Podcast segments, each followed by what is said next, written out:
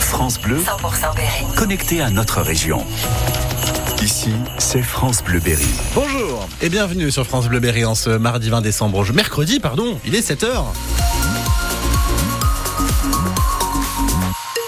Rassurez-vous, on est mercredi, on n'a pas reculé dans le temps, c'est juste moi qui suis fatigué. 7h, toute l'info ce matin, c'est avec vous Emeline Ferry. Et on a quelle météo pour ce mercredi Du gris, de l'humide, un petit peu de pluie mais pas trop, un petit peu de vent mais pas trop, mais des températures douces pour la saison, déjà entre 6 et 8 degrés ce matin, jusqu'à 10 degrés cet après-midi. À 8 mois des JO, le rêve olympique s'effondre pour les hôteliers berrichons. Eux qui préparent ça depuis des mois, l'accueil des visiteurs pour les épreuves de tir l'été prochain. Voilà une très très mauvaise nouvelle qui tombe. Le comité d'organisation des Jeux Olympiques annule soudainement quasiment toutes ses réservations d'hébergement dans l'agglomération sans aucune explication. C'est un coup de massue pour les professionnels. Gaël Fontenay, les hôteliers sont déçus, sous le choc.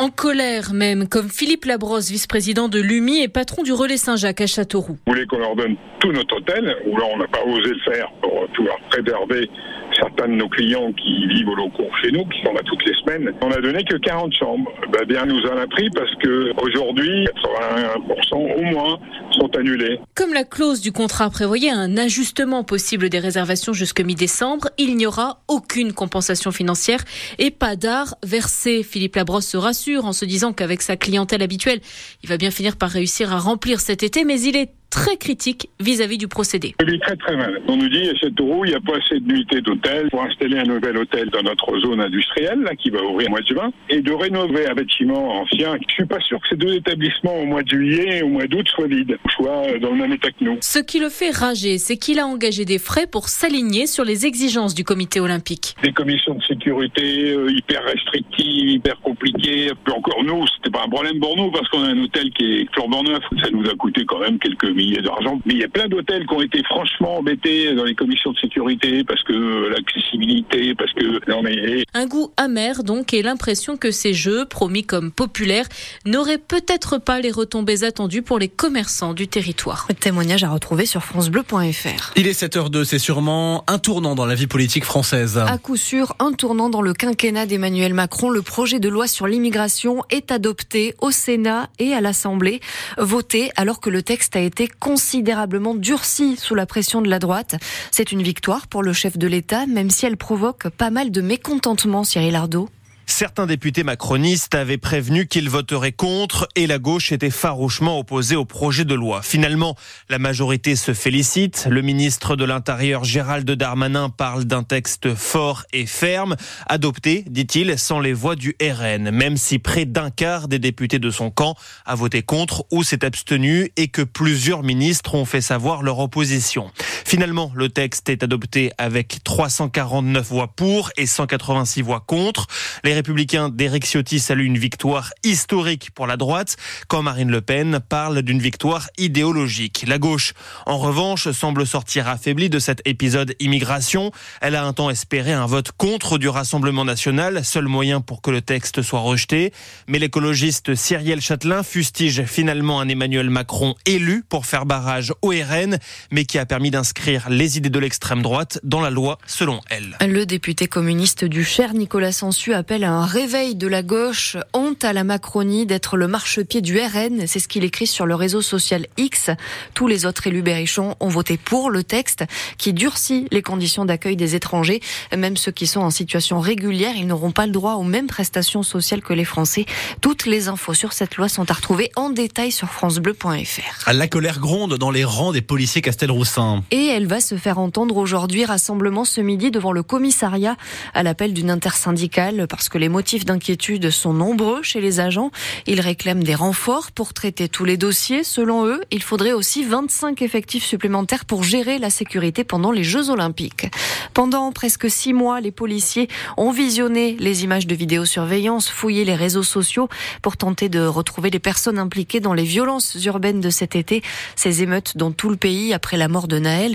Cinq jeunes viennent d'être interpellés à Châteauroux, soupçonnés d'avoir participé au mouvement, d'avoir brûlé des poubelles, caillassé des abribus et endommagé plusieurs bâtiments du quartier Saint-Jean. Encore une femme qui accuse Gérard Depardieu de violence sexuelle. Une journaliste espagnole vient de déposer plainte pour un viol qui aurait eu lieu à Paris il y a 28 ans lors d'une interview. L'acteur originaire de Châteauroux est mis en cause par plus d'une dizaine d'autres potentielles victimes. Patrick Poivre d'Arvor, lui aussi accusé par plusieurs dizaines de femmes. Il est désormais mis en examen pour viol dans l'affaire où l'autrice Florence Porcel le met en cause. Vous écoutez France Bleuberry, il est 7h05. Les salariés de Pierre Roger bientôt fixés sur leur avenir. Une trentaine d'emplois sont menacés. La marque, qui est propriétaire de cette entreprise historique de Châteauroux, est en liquidation judiciaire, mais les dirigeants, le jeune couple qui a racheté la boîte il y a trois ans, contestent cette procédure. Ils assurent qu'ils ont suffisamment de garanties. Ils devront le prouver lors d'une audience au tribunal début janvier. Un campus tout beau, tout neuf pour les étudiants berruyers. La Chambre de commerce et d'industrie de Bourges vient de lancer le chantier pour son futur campus. Le chantier euh, démarre donc sur le site de l'AITOL, tout près euh, de la fac de droit et de l'école d'ingénieurs de l'INSA. Ce sera plus pratique que les anciens locaux qui étaient excentrés rue Louis Mallet. Écoutez Serge Richard, le président de la CCI du Cher.